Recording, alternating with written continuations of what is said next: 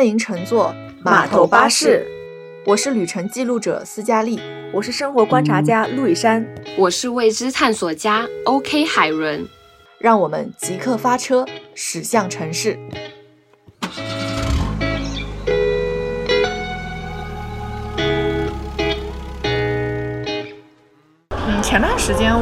有聊过一个话题，是呃关于社交媒体带给我们的所谓自卑呀和自信啊等等。那我们近期哦也想说，借由那段那次的这个主题呢，有一个延伸，是因为啊，我在近期会常常，比如说在看综艺啊，或者是在社交平台上的一些评论区啊，我常常会看见所谓的大家对于一个人生三观、一个世界观的阐述啊，我有的时候会看到一些真的会让我很震惊的。恶评、负面评论或者等等一些我会想不太到方面的评论，其实我想这个话题的时候，说给陆以山和海伦听呢。一开始表达出来的时候，两位是稍有困惑的这样的一个情况，但是我就给他们举了几个例子之后，我不知道两位后来是不是有一个这样子改观啊，就是可以理解到我所表达的这个意思。我们今天其实想分别从，呃，我们自己看到的网络世界中发掘到的别人的一些对于一些事情的观点，那我们可能去基于此，其实从别人的观点中，可能反观一下我们自己看到的这个世界是什么样子的。就两位在准备的过程中，有有慢慢找到一些感觉吗？因为其实一开始在讲这个话题的时候，会比较的，当时有一点懵，你们俩对吧？对，因为就其实说实话，我们平时的一个。不管说是观看视频的习惯啊，还是说是浏览社交媒体的一个习惯，其实我们我的话啊，还是还蛮常见的，去打开评论、打开弹幕的，因为我觉得我很想去感受一下，跟我在同一时间段看这个视频、看这个影像，他们是不是跟我也有一样的想法？我想去寻寻求这种所谓的共鸣感嘛，对吧？但是呢，往往一打开之后，发现方向可能有所偏，有可能会觉得我可能想的是 A 是好的方向，他会觉得。啊，不是这样子的，这并不是有你们表面上看的那样子，所以这也是一方面。还有一个就是说，是共鸣跟我往往同一方向，同一方向，我就会觉得，哎，这个人跟我蛮默契的，对吧？所以我是是抱着这样的一个心态去说，嗯，点开弹幕，然后发现这样的世界里面啊，弹幕评论的世界里还是蛮值得我们去这样聊一聊的。就是会这个所谓值得，可能是真的会，我我是真的会遇到很多，我是觉得，呃。尤其是负面评论方面的，我是有很多真的会几乎是超出我预想的。我觉得我的。世界观里是根本想想象不出这样子的恶评，我的语言组织能力都组织不出这样语言的。我有的时候会有这样的感觉。海伦之前是不是其实平时会不怎么去看弹幕啊，或者是评论这样？就我很少开弹幕，因为有时候用的视频软件它就根本没有弹幕这个选项，而且有时候弹幕很影响观感。一开始讲到这个弹幕的东西或者是评论的东西嘛，就刚刚斯嘉丽也提到说很困惑。确实，那我也想问一下你们，你们具体就是你们看到有哪一方面的是让你们真的是有啊的这种感觉的啊？我其实可能就是我们就我们可以就是接下来可能一个例子一个例子来讲嘛，可以举个例，因为我现在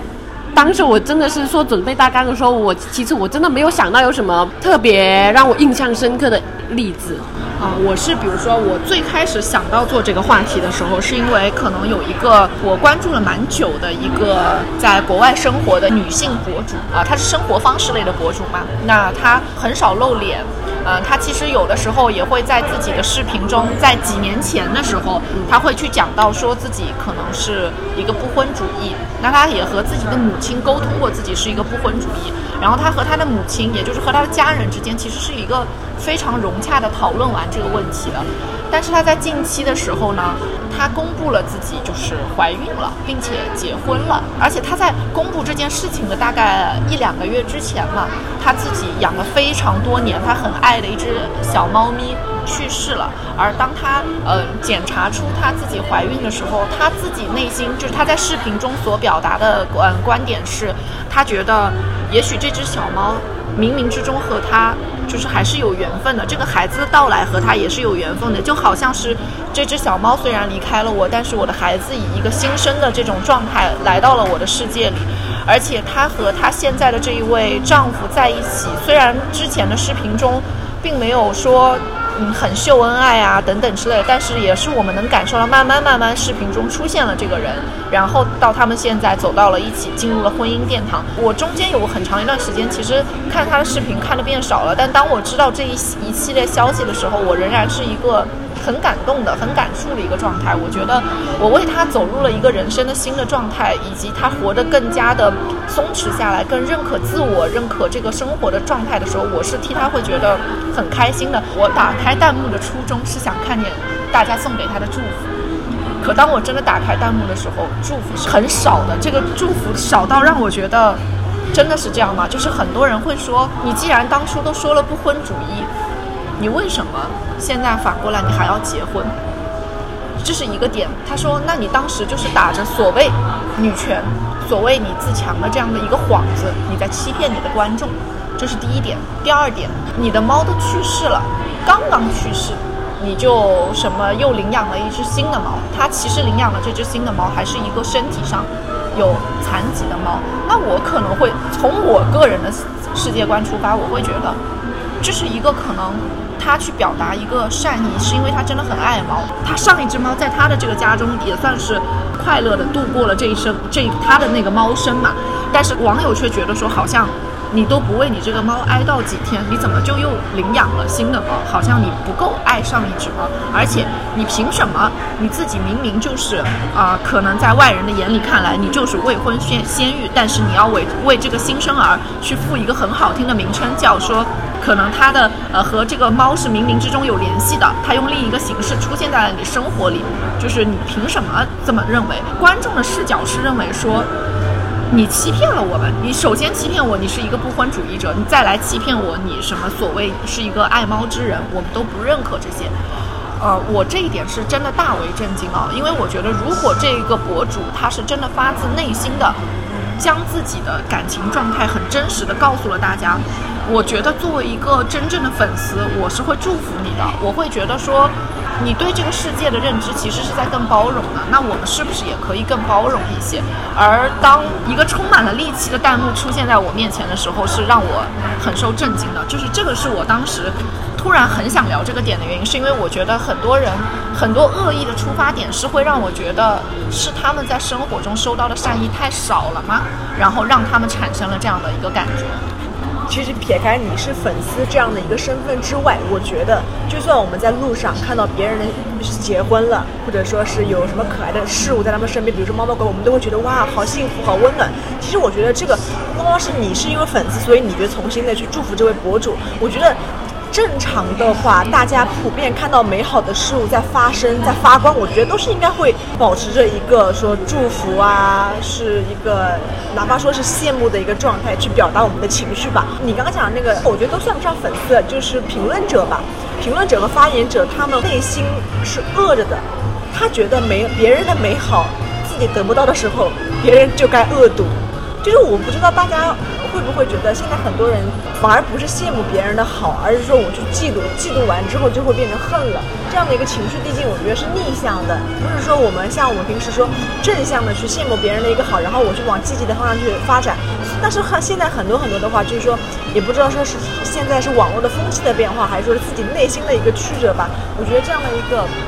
逆向的情绪导向其实未必是一个好的发展，而且你会觉得说，当有一条弹幕或者说评论区有一个人去开始了这样的一个头，我常常是连划多少条评论，可能都在说这件事情，这是让我觉得很难过的。就好像在一个博主明明在我认为这个博主的身材已经很完美了的时候，你下面会突然划到一条说。屁股真大，或者是你懂吧？这种就是一下子整个这个风向标就会扭转，或者是你真媚男，你穿的这个衣服是很媚男的，可能只是这位小姐姐非常喜欢穿泡泡袖，很喜欢穿一些就是漂亮的蝴蝶形的小裙子，但是你会看到突然有一个人在这个评论区扭转了风向标之后，那所有人的情绪都会好像被点燃了，然后一瞬间都跟着他去往了一个让我会觉得很诡异的方向。我不知道海伦现在可不可以理解我讲的这个点。我我知道你讲的，但是我觉得你讲的这个东西和你，我我觉得还是先回到你那个博主的问题，就是你刚刚说什么戾气的评论嘛，我不知道你说的戾气评论是到哪一个地步，因为我现在听下来，其实我觉得可能就他们没有去祝福，然后可能是说因为你刚刚提到一个很重要的点，就是他有一种被欺骗的感觉。我不知道是不是因为是这些粉丝，因为可能一直都 follow 了他很久，就是人就很奇怪的，就好像陆以山一直在讲拥抱变化，拥抱变化。但大家都好像不太喜欢拥抱变化，所以当那个你在追随的那个人他突然变化了，你会一时间接受不了，所以他会产生一些他不理解的想法和不理解的评论。我就觉得这个和一些某一些不太好的饭圈文化很相似的，就好像他们喜欢一个明星，他们突然会觉得，突然他这样子，他们就会说你为什么这样？你欺骗了我，怎么怎么样？就是他们会觉得你没有按你答应，就好像我没有按照你答应我的，好像我好像那个人答应了你一个什么事情，你必须要守着承诺走下去。哎，但我就觉得可能你可能这些粉丝就在这种承诺下被打破了滤镜，他们就接受不了，接受不了，所以就开始有这种让人。家不理解的评论，也没有祝福这种。对我，我其实你当时说到这个点，我也蛮认同。就是好像我之前有，应该是在另一档播客节目里也有听到过，就是大家说不知道从什么时候开始，你会发现你说的每一句话。是需要拥有一种超越时空的能力，它要在时空前、时空的当下以及未来的时空里，它都要是正确的，它都是不可以被改变的。哦，尤其是可能像脱口秀演员，他们会很担心，我几年前在舞台上开的一个玩笑，过了几年，时过境迁，会被人翻出来，会被人翻出来，他们不敢让这个话说。我的微博都只敢仅半年可见，因为我觉得我说的话，也许过了半年就会。就会在时空那个时空下已经就是不被认可了。之前也是听播客，也是人家好那个好像是个作家吧，那个主播就问他说：“你现在好像变了，发现你变得特别严谨。”他说：“对我现在是特别严谨，因为粉丝啊真的会很会找茬。怎么个严谨法呢？比如说他想预约一个会议，是今天晚上，比如说八点，他就说哦。”咱们的会议就定在，比如说今天是二十七号，就二十七号下午北京时间，北京时间十八点整吧，就是已经严谨到这样子。就是我觉得，嗯，可能这是一个追求极致严谨态度这样的一个好的方向吧。但是我从另一方面也能说是外界啊，不管说是粉丝还是他朋友，是 push 他的这样的一个压力，我会觉得让他好像没有那么必要紧绷着。其实大家可以完全稍微散一点下来。不去 care 那些所谓的北京时间十八点整这个小点，我觉得可能是不是大家都会活得稍微自在一些。呃，你讲到这个点的时候，我就有想到啊，就是你你会说把这个时间前面无限的给加一些定词在前面，定到是北京时间什么等等。我不知道你们前段时间有没有看到。Puppy Tube 其实发了一期视频，就是在嘲讽这样子的一件事情。这那个视频当时在网上爆了，他就是在讲说一些现在拍短视频的人需要严谨到什么程度，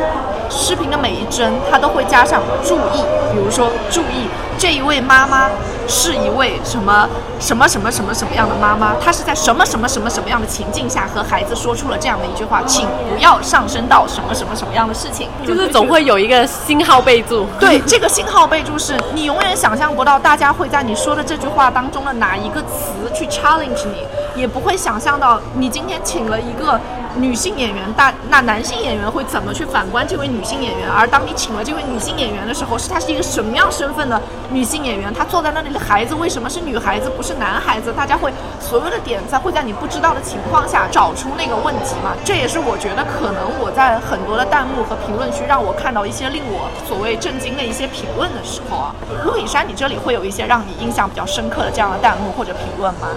你说到博主，那我这边也接一个那个博主的案例吧。就是我也是看到某一个博主 A 嘛发了和另外一个博主 B 他们共同出去玩的视频，因为这个视频号是博主 A 发的，嗯，然后下面出现了 B 嘛，然后这个时候评论就说啊 B 好美呀。这时候后面有个评论说：“请专注自家，他家的请出门左转。”哇，我懂，就是那种你知道吗？就是现在粉丝啊，我只能在专业的 A 区域说 A 的好，你 B 区域来夸一下你是不可以的哟。就大家等级划分、区域划分非常的明显，这不是刚刚讲的那种某粮食圈文化吗？对，其实就是饭圈文化。对，饭圈饭圈文化。我觉得就是可能。一开始我我会觉得啊，可能是不是我们看的博主嘛，气象会稍微弱一些，但我觉得好像并没有，是等号的，甚至更严重。对对，确实。我就会觉得啊，大家原来视频号里面的粉丝也现在这么玻璃心了吗？只能接受夸自己家博主的好。其实也许很多的开始并不是因为这个博主是这样子的，而是因为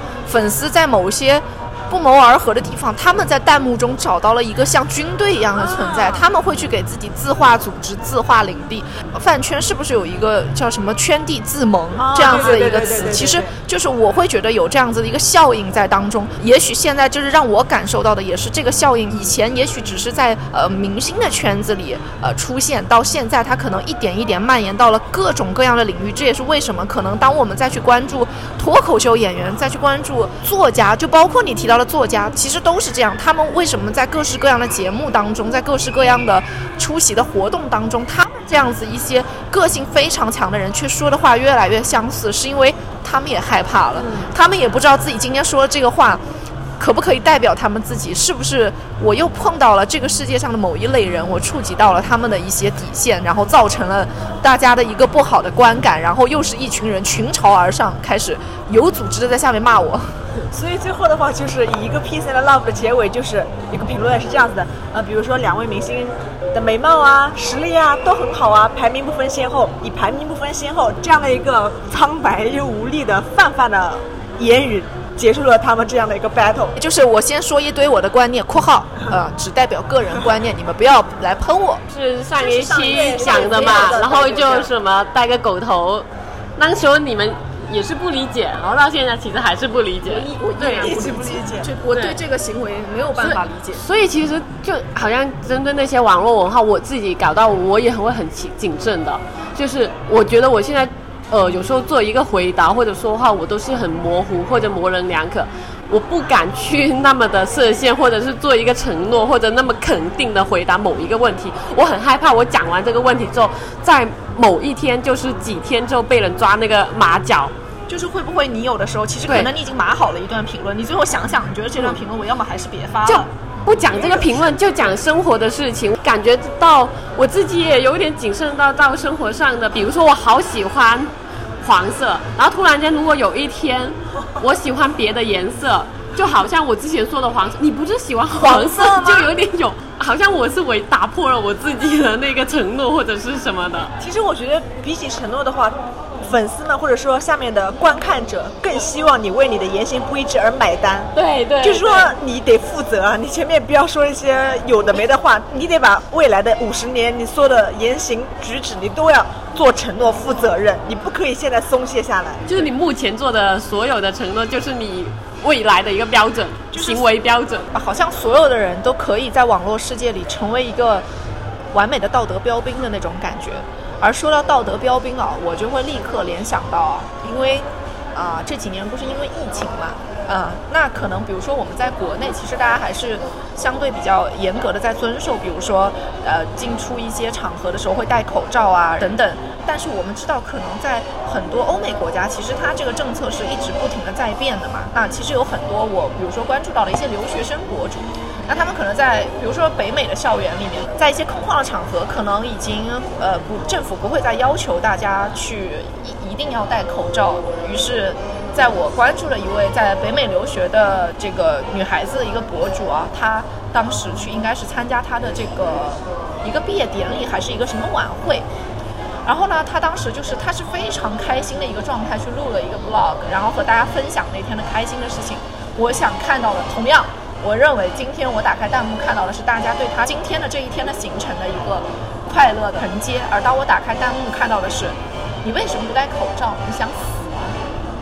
就是你懂吗？那种语气是很强硬的，是很。命令的是觉得你今天不戴口罩，你祸害了全地球所有人了。你不戴口罩想死吗？只是当中我读到的比较轻微的一条，他可能有后面会延伸出更多的污言秽语在说这件事情，在觉得你不戴口罩这件事情，你博主一个人不戴口罩，好像这个城市是要被毁灭掉的那种感觉，或者是说还好你待在国外，你要是回来真的是祸祸国人的这种感觉。而这些评论，我是。真的会觉得说，你如果假设性的只是提出一句，哎，现在国外不要戴口罩了吗？我都能理解。但当你已经去说出一些很人身攻击的话，你认为今天这个人不戴口罩是一群人该死的时候，我会觉得这是一个你正常的，真的所谓你是一个有道德的人在说这句话吗？这是让我会提出一个很大的质疑的，就是道德的标准。是因为今天这个人不戴口罩就该死，而你戴了口罩，好像大家都可以活下去吗？这是让我觉得很匪夷所思的一个方向。就是我觉得这个评论可能就是已经可能上升到某一个范围的人身攻击，或者是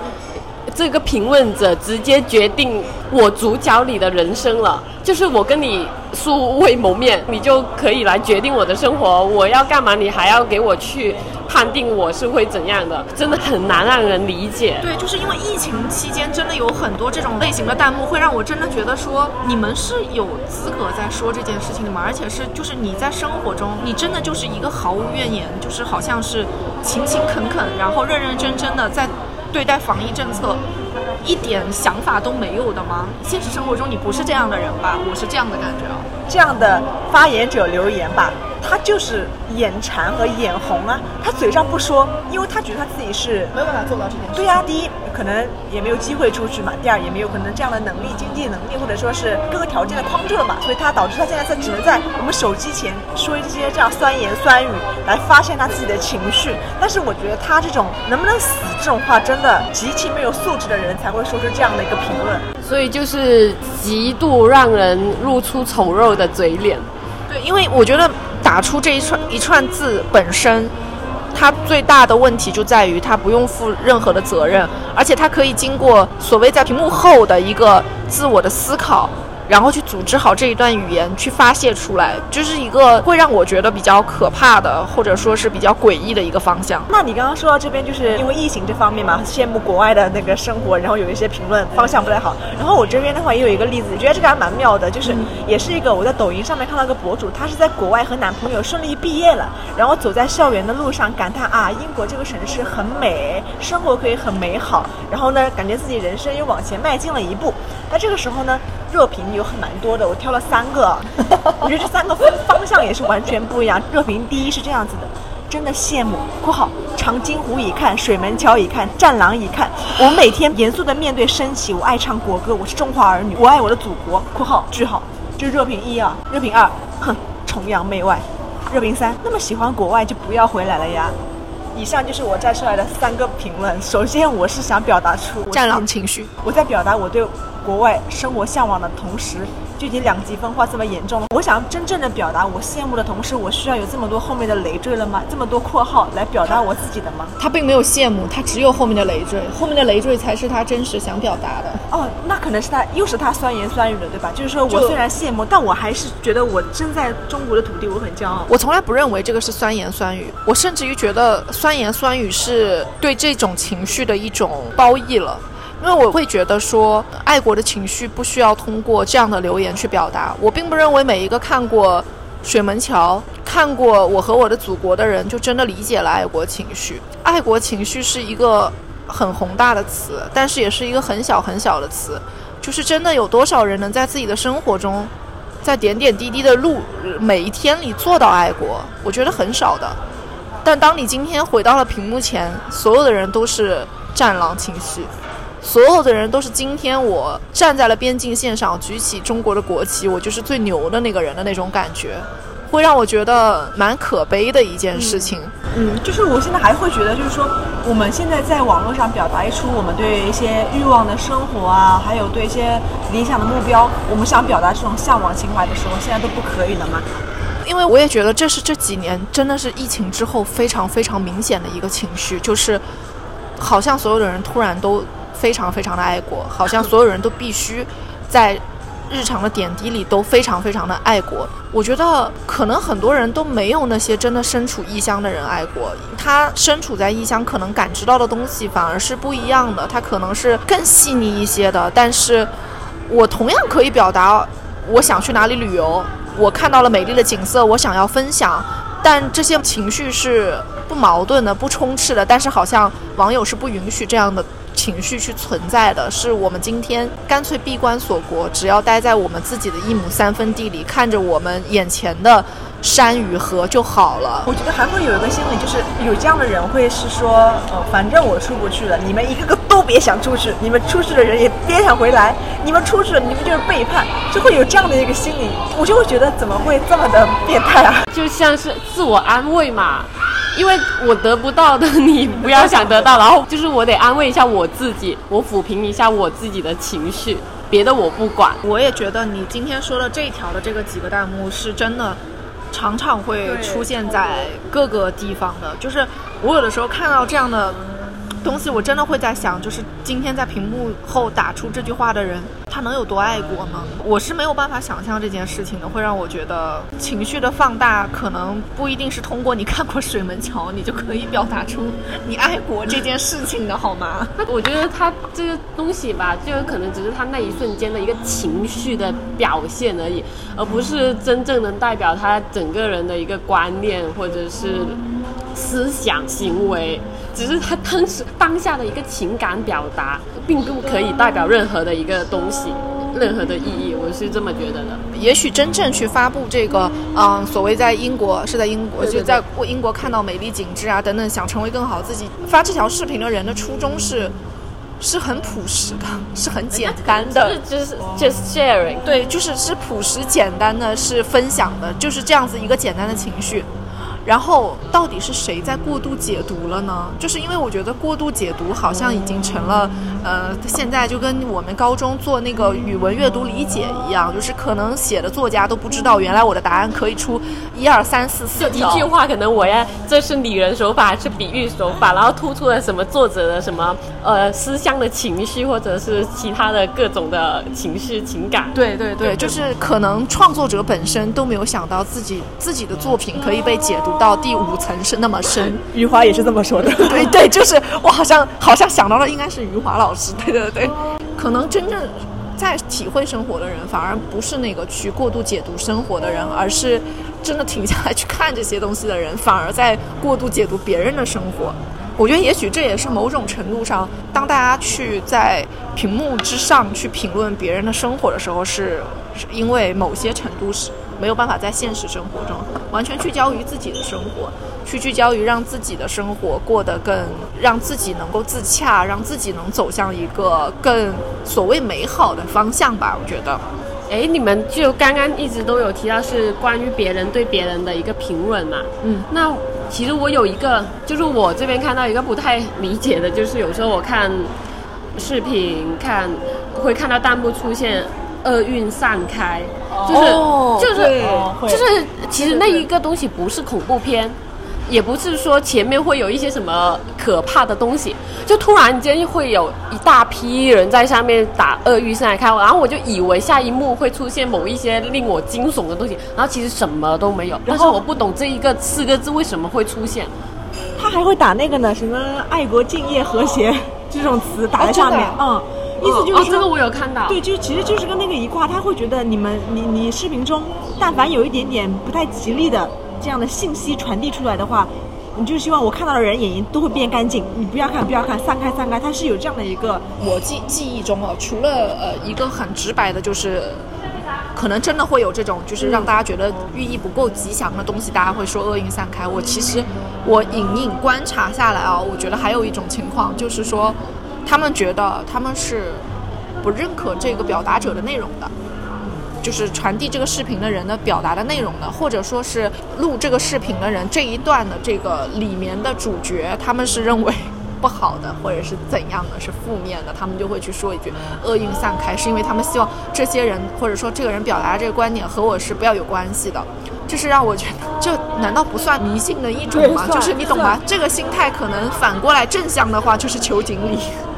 对吧？反过来就是求锦鲤。现在这样子的话，就是厄运散开。我觉得他某种程度上是很接近的一个心态，就是希望自己的生活去通过自己输入这样子的一些词，然后就真的可以和我就没有关系了，就去去失去，请他们离开我的生活。但文字是文字，生活还是生活啊，对吧？就是完全其实并不会因为你打了“鳄鱼三个”这几个字，某些事情就不会发生。我我我会觉得那种就是恐怖片的那上面打这字儿，我还能理解，就是我觉得它是直观的。不是，他可能是在提醒观看者或者做一个好意，但是就是在某一些我看起来完全没有出现，就已经不是恐怖主义这一挂的东西。我看到这个，就前面其实一切都是平静、美好、和谐，然后我看到这个我就很不懂。对我我我也会这样，我知道你你看到这种，就是其实有可能有的时候还不是厄运散开，可能还有其他的那种，反正就是四个字四个字的词，大家就好像今天说的这个词，就是所有人的这种护身符一样。对啊，就是军队一样的那么的统一的一个表达，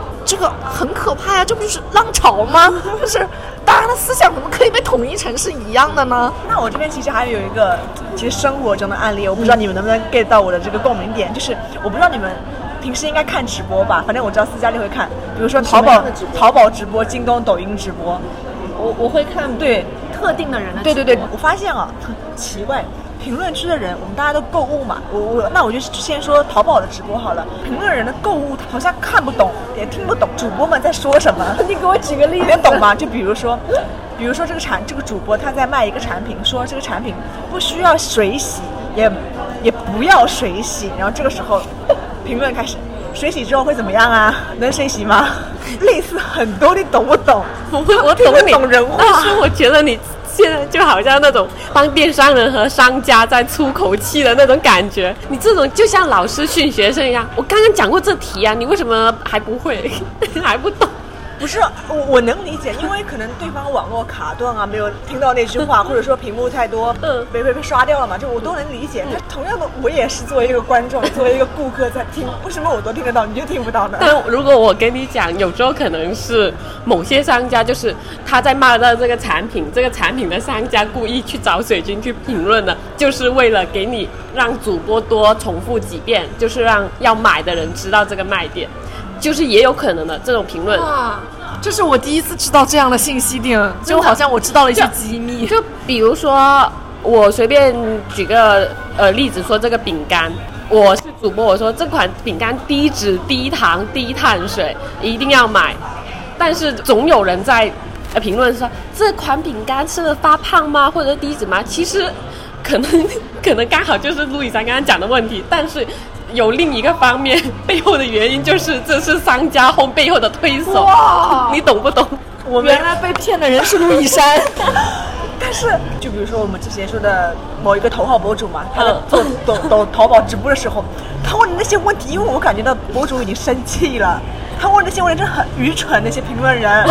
那我再说的再高深一点吧，我就会觉得那些顾客他不想动脑筋，他懒惰呀。在描述，如果说这个顾客他真的很想买这个东西，不是你刚刚说那个水晶的这种东西啊，就是我想正常的顾客的购买心理来看的话，就是他们会在一个处在一个情绪高涨、掩耳盗铃的时候，然后呢，去刻意屏蔽外界的声音。这个时候，我觉得你如果认真静下心来去听。这个主播在说什么，他应该能 get 到，而不是在一直刷屏说这个能不能水洗啊？到底水洗之后会怎么样啊？你在一个吵闹的直播间，让他们冷静的思考，这就是一个对观众最大的误解。人家人家当当时候最重点的就是要踏点秒杀这款产品，谁还认真听你讲这些东西？而且如果你真的处理过售后问题的话，其实你会有一点点理解为什么有些人会就特意安排这种评论，或者是主播要讲那么多遍的这个意义。就是一定会有人抓住他们的把柄，对因为他们一定会觉得你就是没说清楚，害得我下单了，那必须要让我可能重复到多少遍的时候，我要确保我这个信息点让每一个呆子和傻子都听见了，我的嘴巴张得足够的大了，我已经讲了五十遍了，你不要再问我了，这样我们的售后可能处理起来也会稍微轻松一点啊，我可以懂他这个点我。我都懂你们的点了，但是我就是看到那些评论的时候，我就会觉得，对，因为我个人你知道为什么吗？就是带脑子去看直播的人是很少的。对，像我这样充满智慧的顾客也是很少的，因为我觉得我没有必要去用命令式的，哎顾客购买心理去这个点我可以懂，因为我也会，我也会有的时候会在直播间，可能不一定是人特别多的直播间，可能只是卖一些小物件的这样主播的直播间，他人是很少的。但你真的会看到有些人对这种命令式的语气，会让我觉得，就是我自己都会汗毛竖起来哦，那种那种感觉。而且我觉得，而且我都能想象出镜头之外的那些顾客是昂着头，在一本正经的胡说八道了。顾客呃视频之外的，他们可能只是躺在那举着手机，哎，你给我把这个颜色换成什么什么什么什么颜色？没有，我突然觉得陆以山说的这个话题又是另一个点，你知道吗？嗯就是我只能说，如果出现这种情况的，只能说这个商家他没有精准找到他的一个对顾客的一个定位。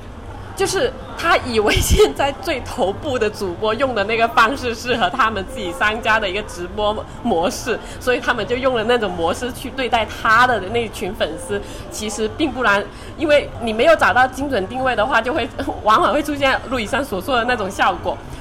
我来你家买东西，你还要命令我？呃，高陆以山是那个高智商的购物人群嘛？我突然想到有一次，我我我赞同的，我是赞同他是那种精明的购物人群，因为有一次你记得我是发一个。关于淘宝领券的东西给他，然后那个领券其实他是有领券说规则说明的，然后我当时是瞄了一眼，我没有很细看，然后他去领了，然后他就跟我讲，海伦啊，这个要怎么样怎么样，我都做好了，按照他的步骤做好了，那下一步是怎么样？然后我当时在想，啊，我没有细看呢，你已经把这些步骤都做好了，所以他确实肯定是一个精明又理智的一个购物者。我跟你说，这一点我很认，但是他就是属于那种，你刚才你说问你下一步是什么对吗？他就干过另一件类似的事情。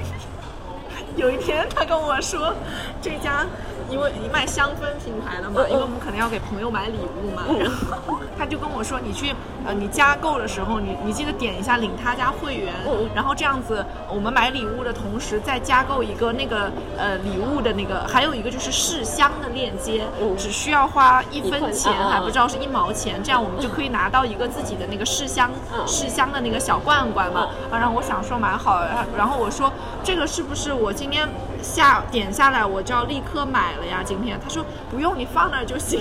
然后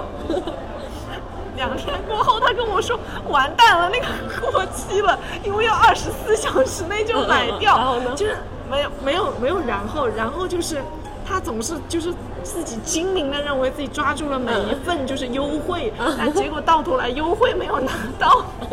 还白白浪费了一个会员的那种身份，你知道吗？哦，你说到没有拿到，确实那一次他也没有拿到。问我下一步，因为他说下一步是要他做别的，做别的事情了做别的事情。然后那个事情是好像是普通人做不了的，然后他也没有拿到。怎么那么好笑？我们从不理解的评论到一个商家模式。就是这段对话，风向标突然变成了声讨陆以山是不是一个精明的购物者？他说我的本意不并不是如此，我的本意只是想讲一下我在直播间看到的一些不理解的评论。就说明你看啊，在你们眼里我就是我刚刚说那个愚蠢的顾客，就也没有很聪明。没有没有，你是精明的，你是精明的。适得其反了。关于电商板块的话题，可以过了，可以过了。我们先暂时告一段落啊，嗯，然后我其实后来啊，我还想到一些，就是呃其他的这种评论啊，我是想到我也是也是比较容易引起一些就是大家嗯、呃可能会注意到的，就是最近有一档就是恋综在播嘛，我其实本身是为了当中的一个嘉宾，想说去看看瞧他在里面的一个状态是什么样子啊，或者什么怎么的。然后我去看的时候，因为确实剧情相对有一些无聊，我就想说，那要么我看看弹幕里面在讲什么了吧。这个弹幕不开还好，一开就给我气了一天，就是因为这种呃国内的恋综基本上差不多，就比如说三四个男孩对三四个女孩这样的一个一个状态嘛，那可能当中还没认识几天的时候，相互之间就会去呃有一些男嘉宾女嘉宾之间的互动啊，但是可能。你知道，你知道没开弹幕前，我觉得我他们所有的行为我都是可以理解的，我都是可以就是接纳的。也许我稍有一些自己的观念，可能我觉得哦，这个男孩子这样子是不是有点不太好，或者这个女孩这个时候这样表达是不是不太好？但是你总归说他们都刚刚认识，每个人的性格肯定也没有展露的很多的时候啊，都是很正常的一些相处。但是当你打开了这个弹幕，你就会发现，道德标杆们又回来了。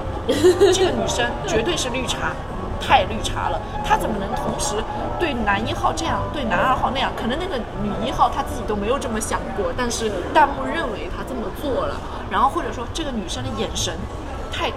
太狡猾了，对，太狡猾了。她怎么会看别人的眼神？这一看就是一个很精明的绿茶。你看我们那个谁谁谁，就是可能他们喜欢的那个女嘉宾啊，我们我们的那个谁谁谁，人家眼神多么的就是干净，她只看一个人。然后，嗯，女生几乎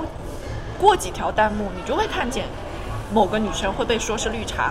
某个女生会不会说太过像狐狸精？就可能现在表达不叫狐狸精这么土啊，就是他们可能会有一些其他，类似于说她是不是，嗯，白莲花？哎，对对对，就是这种，就是类似这种表达，对，就是一定会有这样子的一些标签加给每一个女孩子。可是，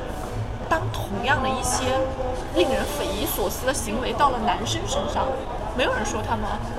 对于男生的评价可能就是，呃，明明他们就只相处几天，那你凭什么要求这个男生就一定要只喜欢这一个女生呢？可是如果相同的行为到了女生身上，这个女生就是绿茶呀？为什么？为什么可以同样的行为你在男生身上你可以接受？你觉得是因为他们只相处了几天，到了女生身上你就认为这个女生是绿茶吧，同时把两个人吊着，就真的会这样？我不知道你们有没有 get 到我这个意思？我能 get 到，但是但是确实是这样，就是这个弹幕是让我觉得匪夷所思的点是。明明是相同的行为，在男生身上和女生的身上都发生了，但是女生是不可以这样做的，男生是可以的。这个是让我会觉得我很不理解的点，而且我本来认为这个弹幕可能过几条就没有了，不会的，持续的间不间断的会有人这样的说，不间断的会有人认为不同的女生在不同的阶段在做着绿茶的事情，但是男孩子的行为都是可以被理解的。首先，我觉得是不是说观看这档节目的男女比例？是存在说女性会偏多，然后而且我替男性说话，同性相斥嘛，有这样的一个点在里面，对吧？他女生看女生，他肯定是用从女生的角度看。更清晰的能够洞察到女生那些小思心思、小想法，他会觉得，哎呀，女生你这个时候就就是矫情了，啊，你就是矫情的，你怎么跟一号、跟二号、三号都讲话呢，你就是矫情，你就是白莲花。你们刚刚讲的没错，但是呢，他了解男生吗？他可能看不透男生。对，或者是还有这样的弹幕，就是我正好接着这个说完啊，就是比如说，啊，后面可能过了几期，开始有一些男生，所谓有一些渣男体质的这种现象表现出来了。渣弹幕里有人有说他渣男的，会有的，也会有肯定就是这种觉得啊，那这个行为也是挺渣的。为什么怎么这个新的人来了，他就立刻换了风向标？可是你会发现，这样的弹幕，这样所谓说这些男性不好的弹幕有，但是立马他的后面会跟着的弹幕是，这个要什么景啊？那现在大家都认识没多久。我觉得男生这样做也没有关系啊，而且那个新来的女生就是很好呀。这个新来的女生，我就是比那个谁谁谁好呀。还是那句话，就是相同的行为到了男生身上是可以被弱化掉的，他的错误是可以被弱化掉的，但女生的这个错误是要被放大的，是要被无限拿出来去剖析的。这不就是最近期社会上一直持续被热议的问题吗？就是大家对女性的包容度和对男性的包容度是截然不同的。其实就很简单的，就像你看到女生稍微穿的自己喜欢的衣服，稍微凉爽一点，皮肤面积露的多一点，都会被讲，都会被 judge。从这一个话题引申到现在，不是在小红书平台，你发一点皮肤面积露过多，或者是稍微露一点的一些视频吧，或者图片吧，都会被把打码。哦，对。对，确实，要不然审核不通过的。要加上各种各样的小花花表情。对啊，我其实有一些不理解的，就是人家也不是不穿衣服或者不是干嘛，人家也没有说太影响风尚，人家只是想说穿自己喜欢的衣服或者美美的、漂亮的露出。那就很好笑的是，我突然想到一个点，如果是女生这样被打码，或者是搞这种各种的审核嘛、审核规则嘛，那为什么男生穿泳裤？不穿上衣的时候就不用打码。对啊，对，而且如果说，嗯，我们可能延伸出去啊，延伸下去讲，你你刚才说到这个点，那可能就是比如说，男明星如果今天录了一个上半身，哇，那底下真的是尖叫，那底下就是我哥哥好帅，我哥哥练的真棒。但同样的，如果女孩子在展现自己很好的身材的时候，哪怕只是稍微脱了一个上衣的外套，啊，露肤稍多了。这什么？这个穿法也太媚男了吧！真是不好的词，什么骚气，或者是更过分的，就是都会有。比如说，可能是姐姐们在音乐节上玩嗨了，那可能会啊露肤多一点了，然后立刻这个女明星就会被说呀，嗯，什么嗯这种路线真的是不登大雅之堂，真的是脏了我们的眼睛。但是同样的，到了男孩子身上就没有了呀，没有这样的言论了呀。反正我是总是会觉得同性相斥这样的一个点真的是很根深蒂固，他就会觉得女性，我觉得会有一种嫉妒心在里面。但其实可能啊，给出刚才那些评论的有很多是男性，他会有大批的男性也会去用自己的观念去去主导这个方向，也这这也是为什么就是所谓对女性和对男性的包容度是不一样的嘛。就是，嗯、同性相斥是也许是认可的，但是我其实更多的时候觉得当下的这个舆论环境里，啊、女性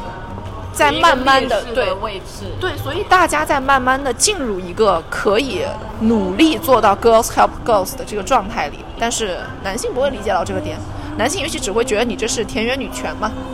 你这个只是用一些你嗓门喊得大一点就可以去掌控这个世界的感觉，但其实我觉得他们是不认可的。对，所以我觉得这也是可能很多这种舆论的走向会逐渐变得让我觉得很匪夷所思的一个状态。我也是近期可能在看一些这种所谓综艺啊，或者是呃一些视频的时候，我看以前我没有特别留意过，就是弹幕当中会去讲的这些东西啊，但是我近期就会真的会觉得说，有的时候开下来会让我心情特别不好，它会让我觉得直接走向了一个很很奇怪的地方。你们你们还有想到一些其他的什么看到过的奇怪的地方吗？其实我有一个现象不太理解，可能也是刚刚提到的那个粉丝文化嘛，对吧？就比如说某个女团她回归了，就比如说最近 BLACKPINK 回归了，对吧？姐姐们确实很好，很优秀。但是呢，我一点开评论，哼，好吓人啊！就是比如说，比如说她在夸 Rosie 的热评的那个都是花字加各种表情，是怎么说？他说四代 One Top 主唱。朴彩英，K-pop 历史上第一且唯一拥有纯唱，什么千万直拍 idol，蒙面歌王，对，然后什么又是开口级，什么什么热搜持续霸榜，就是把所有的数字全部都堆在这一个人身上，给路人强行安利这个人，哦，加上很多我我懂你的这个意思。我懂那个陆以山说的这个意思，但是我对这一个评论还好，因为他起码是正向的。我觉得他可能是在安利自己的 idol 而已，就是像路人安利，就好像你卖一个产品，完了完了，今天你要电商的各种梗出不去了。不是你要用各种卖点去称赞他的好吧，对吧？就是我觉得可能是，就是有一有一在某一方面是这样的，行，我能理解你刚刚说的点，但是我觉得有些安利的安利的文案有点 too much 真的了 too much，而且我觉得没必要。就比如说什么回归期全球油管搜索热度队内断层第一，哎，我我这有什么意思、啊？我我我其实可以理解到陆以山的这个点哦。我其实觉得可能本身粉丝去给另外一个路人安利自己明星这个行为，首先这个行为我们是可以理解的吧，对对吧？这个行为大家是可能是可以理解的。我知道陆以山的意思就是。你你安利就是少点话，就是安利就安利不要或者是你就是你不要让我有压力，你已经安利到我有我有压迫感不是，了。我就想问你们，比如说你的 idol 在某一个区域在搜全球搜索排名断层第一，你们觉得 就是我也不会看这种话。对啊就如果有人像，如果我像别人这样安利王嘉尔，那个人可能会把我拉黑。我觉得。这有什么实质性的成绩吗？因为我路人嘛，路人肯定是想要最直接的、亮眼的数字啊、成绩来，你去尽情的夸你的 idol 嘛。我觉得我个人粉 idol 的一个态度啊，这是我个人的态度。觉得啊就是粉丝去安利这个点哦，就是这个粉圈去安利自己的偶像这个事情本身，它就具有一定的特殊性。嗯嗯，因为粉粉圈的表达可能啊，虽然我不知道这样说粉圈是不是对的，但我觉得啊，他们像一个军队一样存在的时候，他们的表达是军队里体系化训练出来的。可能这种体系化训练出来的东西是，我们可能作为一种普通粉丝，可能很难去接受他们所有的表达的这种这种感觉啊。你就想吧，这就跟你去你的偶像去打歌舞台打歌时。啊应援肯定是只有自家的人会那么喊他们的名字，对不对？就是外人可能都跟不上那个节奏，也不知道他们在说什么。我只能说这可能是一场营销，一波 seeding，就是一波 C 顶出来了，对，你可以把它看作一波 seeding，然后你就会觉得全豁然开朗。是是是是 是，就是我不要看太开太看得太深太太执着就行了。对，首先我觉得至少至少至少至少比较稍微正向的。对稍微正向的对，就是如果说今天是他在下面骂一个人，对，给我反过来给我列举了他在从里到外的所有的不好，就说那种这个人坏话，这个像反向的爱国主义的时候，就会可能我会我我反而会可能多生会儿气的那种，懂了懂了，通透一些了。通透一些了，不要跟对，因为他也没有太涉及到一些什么道德上的一些东西，他可能只是纯纯粹用一些某些专有名词、特别数字、强大功能的形容词去安利这个明星，可能就引起了某一些啊，我可以理解到观感陆以上的陆以嗯，我可以理解到陆以山的一个点，就是我觉得呃，为什么他可能会现在在当下对于看到这样子的一种安利会觉得比较敏感一些，是因为可能他没有可安利的对象了。不是是有一个很直接的，因为塌房塌的太多了，当你用太多的成绩去圈住一个人去向我安利他的时候，他反而是没有一个更强烈的说服力的。可能你用一些更更真实的、更更更轻松的东西来安利我的时候，也许反而是有吸引力的。我觉得可能我不知道是不是这样的一个点。可能是我太较真儿了吧？他自己他自己不粉这些明星，他在那个底下跟人家较真，可能这一波吸引没有打到他的身上，这 C 顶没有打透。对，就不是他不是那一波的目标人群。对，但凡你看这段话，主角换成王嘉尔，他每一个词都会背下来，他都能背下来。我 王哥第一，做啥都第一，王哥是吧？是这个意思了吧？是这个意思，是我自己。你就想到他上一次给我安利，就是那一天晚上，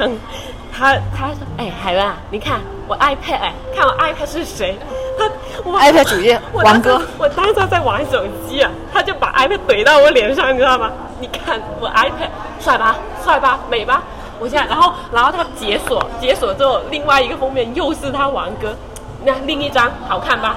这男人帅。然而事实上，平时他从不提王哥，是你吗？是我是我承认，就是我，我可能确实在网络上太较真了，因为放到我自己身上，可能我觉得也没太大必要嘛，当然，你我自己也没有，。你较真归较真，你也不跟他们争论，你就是会拿到我们面前来说，他说了什么东西啊？说什么东西、啊？嗯，搜索第一，凭什么就是第一了？凭什么就是他？但是我觉得你这个心态还蛮，就是还蛮有意思的。我觉得你讲出了一群人的心态。我我今天第一次听到这样的心态是。我懂他这种感觉，就是好像当比如说啊，现在可能很多这种比较头部的一些粉丝群体，呃，他们会去做的一件事情，就是你会定期看到他们去做一个给自己的偶像的复盘。哎，你们知道吧？我觉得就跟你说的这个就很像。一张海报，今年我哥哥唱过的所有歌，上过的所有综艺，拍过的所有的杂志封面，然后代言的所有产品，代言的所有产品，去这样罗列，我懂。这个时候我也会出，因为我会觉得我不想知道。就是这个人，就算是这个人，就算是王嘉尔，我都觉得没必要，咱没必要，咱平时就是勤勤恳恳的做事情，我们就都觉得很好。人家不是在刷新那个新的简历吗？哎，但你们说到这个粉圈文化，其实我还真就想到一个，因为前段时间大家也知道塌房的事情很多嘛，而塌房这个事情越来越多之后呢，就不是前一段时间，我觉得这种近几事情年近不是这段事这些事情是持续持续发性的生中进行中。对，但是不是这两年不是尤为严重嘛？就是像一个的洗还要被彻底洗干净的这种感觉啊。然后前段时间不是也陆续发生了一些事情嘛？然后在这个时候，我就在网上看到了一个词，叫贷款塌房。我不知道你们看见了没有？我听过，但我不是很了解它。你看见过吗？没有，没有。那我给大家解释一下这个词，虽然我理解的一定是不够通透的，因为我也是在短暂的一些时间里刷到了这个词。所谓贷款塌房这个词，他们当时用在了谁身上？为什么我会注意呢？这个词用在了王嘉尔身上，说啊，谁谁谁都塌房了，谁谁谁都塌房了，我现在贷款塌房王嘉尔，我相信过不了多久他就要塌房了。哦，那诅咒的意思对不对？对，就是我觉得我可以贷款塌房他，因为我坚定的相信，不久的将来他就会塌房。哦，我懂了，懂了，就是先给自己做好一个心理预设的准备啊，这这都不是他的粉丝说的。啊，路人吗？对，就是路人会说我要贷款塌房这位明星，因为我觉得谁谁谁谁谁谁谁谁谁都塌房了，我觉得他和他们是一样的，哦所以他肯定会塌房。就是自己预定，先预定某些东西，就预定菜一样，我先预定这个东西。毒奶，哦就毒奶对，，就是会会，我其实觉得这是一个还蛮恶毒的说法哦，因为我会觉得说，呃，可能这位明星，假设这位明星他其实是在认认真真做事情的。因为我我也不看屏幕后的事情，我不知道屏幕后他发生了什么，对吧？那假设这个人真的是在勤勤恳恳做事情，也没有这些七七八八的乱七八糟的东西的，你今天来一句他贷款塌房，就是你否定了这个人做的所有事情嘛？而且，嗯，怎么讲呢？就是我不是针对任何某一个人，我只是想说，这种贷款塌方的想法，或者你是这样去预定某个人、毒奶某个人的时候，我觉得可能你也太有有点想法，有点太天真了。对，每个人的做的东西和行为，其实你并不能够那么的了解。你所看到的只是你所看到的东西，你所看到的也不一定是真实的。，对，就是我刚才那个意思。对对对对荧幕后的这些人到底真实的样子，对你怎么知道？他是好还是坏，你根本不知道。就是你就算你看的很好的人，可能他不一他背后也不一定是你想象的那么好。而且所以我就对啊，所以我就觉得，如果讲 到这个什么贷款塌方，我只能说有点想法太天真了。对，而且已经太单纯事实在事实在证明了这件事情，就是，呃，你不要过度相信荧幕前的东西，而且。你目前可能有一些人吊儿郎当的，讲不定人家私底下还是就是正正规规的在那里生活的。荧幕前包装的越是一个完人形象的人，可能往往到后面是会更做一些让你觉得匪夷所思的操作的。所以我就觉得，就是我们就生活还是归生活，网络还是归网络，得要认清这个现实嘛。我觉得我们网络上的一些价值观是源于生活的，肯是肯定是在生活基础之上的，而不是说我我因为是在网络，所以我有必要架一个全新的逃离真实生活的这样的一个价值观。这我觉得这不对的，这是违背现实的，而是要做到，比如说我以此生活为地基嘛，做到一加一大于二，这才是一个。一个比较良好的一个网络状态吧，就是不管说是评论也好，是弹幕也好，这是一个我觉得我们都应该去明白的一个道理和方向吧。所以其实我是觉得大家就各种不理解，或者是评论里出现的某一些我们不理解的三观，都是大家用自己的一个道德评判体系去框所有事情，就是。比如说什么叫三观正，或者是你所看到的剧中人物是符合你自己的想法和符合你的体系的呢？什么三观碎一地，其实就很简单的来讲，就是这种东西没有符合到你的一个评判对，体不系道不符合你的三观。呃，没有没有符合到你的道德评判标准，所以其实就是我是觉得我们确实是有一些要遵守的一些道德的必要性，但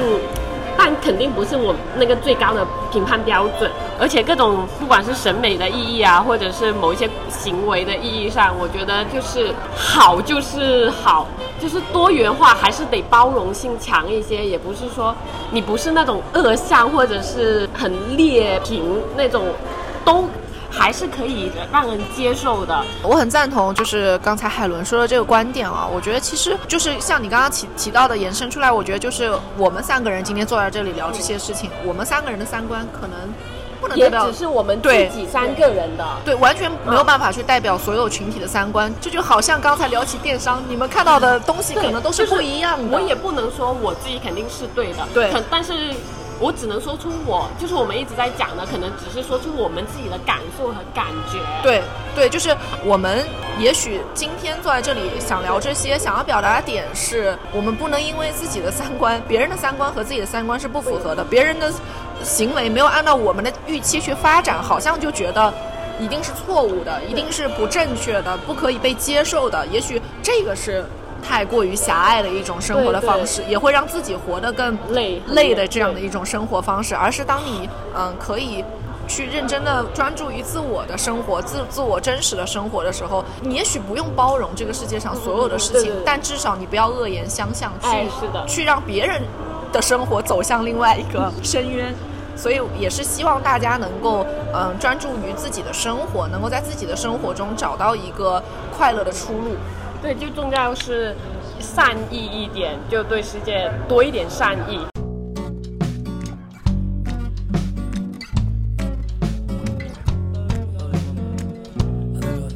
I think I